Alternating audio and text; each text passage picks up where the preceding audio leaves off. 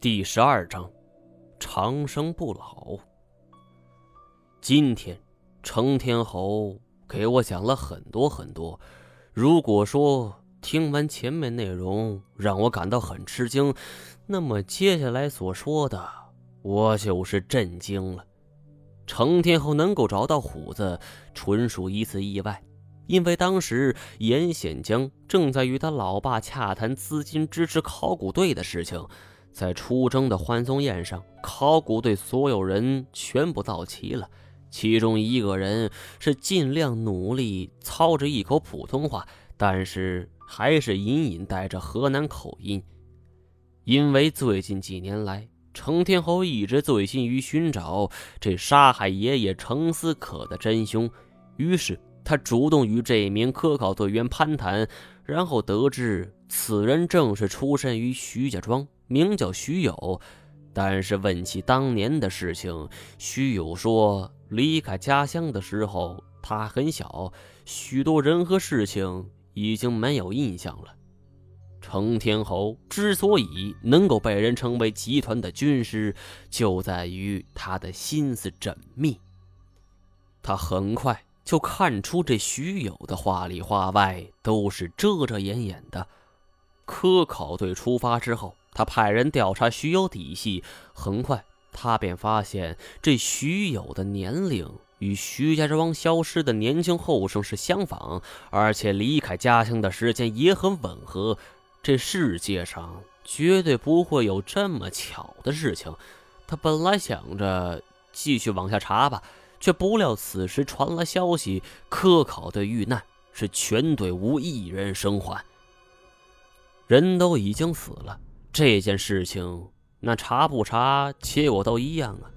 随着时间流逝，程天侯也就渐渐放弃了。不过调查中也不是完全没收获，他得知了一个惊天阴谋。而正是因为这件事情，他与自己父亲是大吵一架，惊动了福建的整个企业界。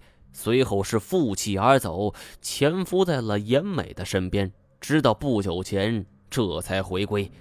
我问他是什么事儿，程天侯则是看着我反问：“呃，你信吗？”我愣了一下，不明白他为何有此疑问。什么事情？那你得先说出来，问我信不信呢？上来就问，你让我怎么回答？程天侯叹了口气，说出了这个我苦苦追寻的真相。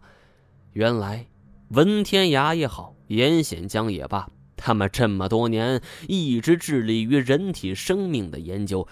别看他们都是生物学泰斗啊，但是他们对于这方面的研究是早已突破了普通人所费尽心力钻研的学术范围。这件事情要从严显江的一件往事说起了。这还是严显江来找程天侯的父亲拉赞助的时候。他无意中所悄然听到的，严显江说起来也算是豪门富豪，留过洋，喝过几年洋墨水。尽管后来是家道中落，但是他也被打成右派，却是一直忍辱负重。在那几年的牛棚生涯之中，说巧不巧，跟他关在一起的还有一个道士。按理说，一个是学术界冉冉升起的新星，一个是宗教界的方外之人，这两人是完全搭不着边儿。这不打起来那就不错了，可是偏偏这两人聊得十分投机，而那一阵子，他们俩都醉心于一个话题——长生之术。乍一听，这个题目有点扯淡。中华上下五千年，有多少方外高人、帝王将相都在苦苦追寻长生不老？但是其实呢，就是整天被人高呼万岁的皇帝，连活到一百岁的一个都没有。而那个道士则是姓张。当他提出这个问题的时候，严教授一样是嗤之以鼻。但是这个张教授却是不疾不徐，说了说。这道家几个人物，比如彭祖、张三丰等，不过这都是民间流传，是不足为奇。但是有一点不能否认，这道教认为人通过一定修炼可以做到与道合真，隐现自在，是出入有无，变化随心。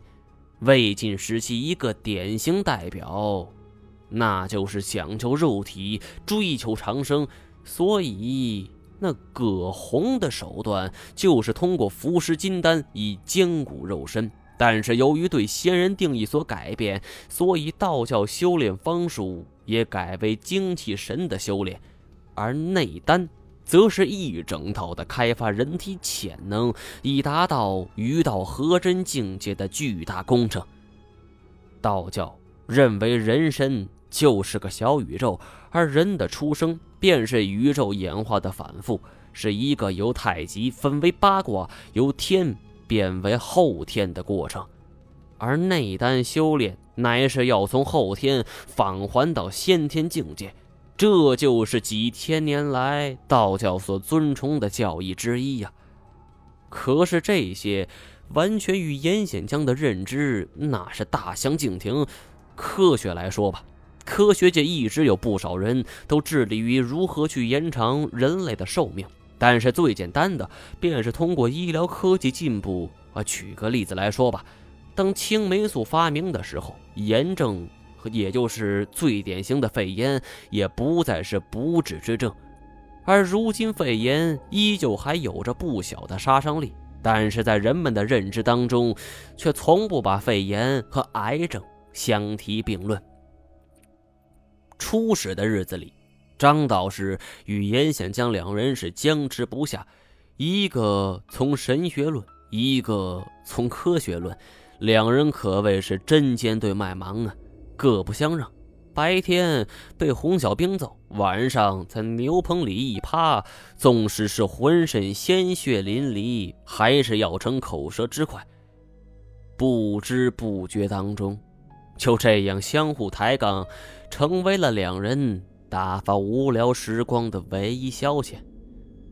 直到有一天，严显江在牛棚里等张道士回来，他今天下午就被一群人给揪了出去。可是平常这个时候，他应该早就回来了，但是直到半夜还是不见踪影，兴许是被带走了。在那个混乱的年代。这种情况是时有发生，每天都会少几个人呢。去哪儿了？谁也不知道。严显江叹了口气，便躺下睡着了。此后的日子里，严显江便再也没见到张道士。一晃，就是五年过去了。五年后的一天，严显江半夜被一群人就给带上一辆牛车。而这辆车则是载着他，还有四个看押的人，是走了三天三夜，最后在一个果园的石头房子前便停了下来。严显江是被凶巴巴的带了进去，进门就是被一顿狂揍，带着钢扣的皮带抽在身上，一下去就是一道猩红的血印子，钢口打在脸上，牙齿。也被打落几颗，是满嘴的鲜血。只见一个凝眉瞪目的年轻人是拍着桌子喊：“哎，严显江，你是不是跟人密谋，要搞帝王将士那一套呢？”这个帽子那可扣的太大了。严显江以为这些人是要诬陷自己，要来复辟封建王朝呢，哪里敢承认呢？承认了还有命吗？不承认还好说吧，自然就是一顿狂揍。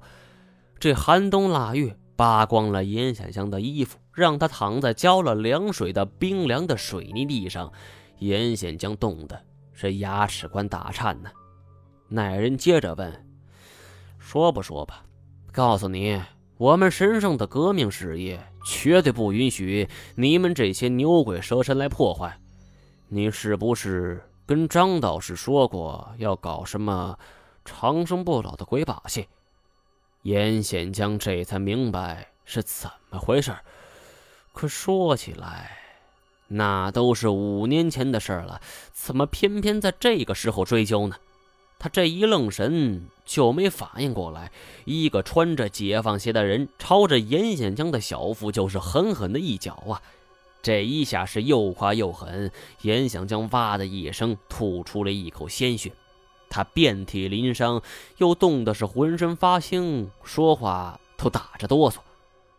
这个时候，一个干部模样之人便走了进来，鄙夷的看着躺在地上一丝不挂的严显江。大眉一皱，道：“哎呦，咋了？这嘴这么硬？”“哎，呃，呃，队长，哎，我们正在审讯。”队长则蹲下身来，突然扭头冲着年轻人骂道：“不是你们他妈怎么回事啊？不是说了不能够暴力对待，哪怕是阶级敌人，也只要有过悔过表现，那还是我们的好同志嘛？”这如同惊天一雷的嗓子，吓得年轻人是不知所措。呃，队队长，这不是您咋的？你还犟嘴呀？呃，是，呃，队长说的没错。队长亲自扶起了伤势颇重的严显江，然后让人拿了毛巾来给他暖了暖身子，最后又给他穿上衣服，甚至还给了严显江一颗哈德门香烟。他和颜悦色道。嗨，我知道你算是喝过洋墨水的，这算是走资产阶级道路，你应该知道我们的政策。如今我还接到上级通知，问起了你的情况，说你还年轻，只要肯悔过，肯为国家做贡献，那就还是好同志嘛。哼。这种伎俩放在今天，只要是稍有生活阅历之人都能够一眼看穿。可那个时候，严显江太过年轻了，常年混迹于实验室，很少与人交流。被关进牛棚之后，只体会到人的凶狠，却不知人的伪善。他竟然相信这个队长的话。张道士虽然跟他是同睡一个牛棚的同类，但是当时严显江是只想着活命。那个黑暗年代，亲人手足是尚且加害，更何况他与一个道士呢？而且这严显江认定啊，这是张道士出卖自己在先，要不然这些人怎么可能找到自己呢？很快，严显江便说出了张道士的事情。说完这件事后，队长便叫人将他送回牛棚。梦想中的生活并没到来。严显江仍旧像以前一样睡着牛棚，挨着批斗。他几乎是天天抓着人家问他什么时候能够离开，自己的问题全都交代了。而后来人家不耐烦，每次严显江上前询问，都会招来一顿毒打。一个月之后，严显江是孤独的卧在牛棚里，院里有气势汹汹的闯进几个人，压着他。便上了军用卡车，上车的时候，严显江腿都开始打颤呢，这就是要上刑场了。卡车没走多远，只是来到了村头的大谷场上，严显江便被压下了车。他举目四望，看到了黑压压的人群，抬头望去，只见车头的高台之上是跪着一个人，胡子拉碴。头发也很长，一脸的憔悴，背上还背着一个长条状的纸板子，上面写着“封建余孽”，还有张道士的名字。看到这一幕，严显江是双腿打颤的，扑通一声便跪在地上。张道士背后还站着几个红卫兵，用大喇叭隶数着张道士的罪状。这时，严显江只觉是天旋地转，一个字儿。都没听清，随后则是红小兵们高举大喊：“是打倒封建残余！”乡下村民们那也跟着喊：“打倒封建残余！打倒牛鬼蛇神！”透过那些歇斯底里的喊叫声，严显江看到的却是一张张极度扭曲与狰狞的笑容。在情绪的带动下，台上台下之人都控制不住了。他们怒吼着冲上台去，拳脚是如雨点般的落在张道士的身上。张道士也是不哭也不求饶。突然，原本跪着的他却是站起高喊：“我我没有供出你，没有供出你啊！”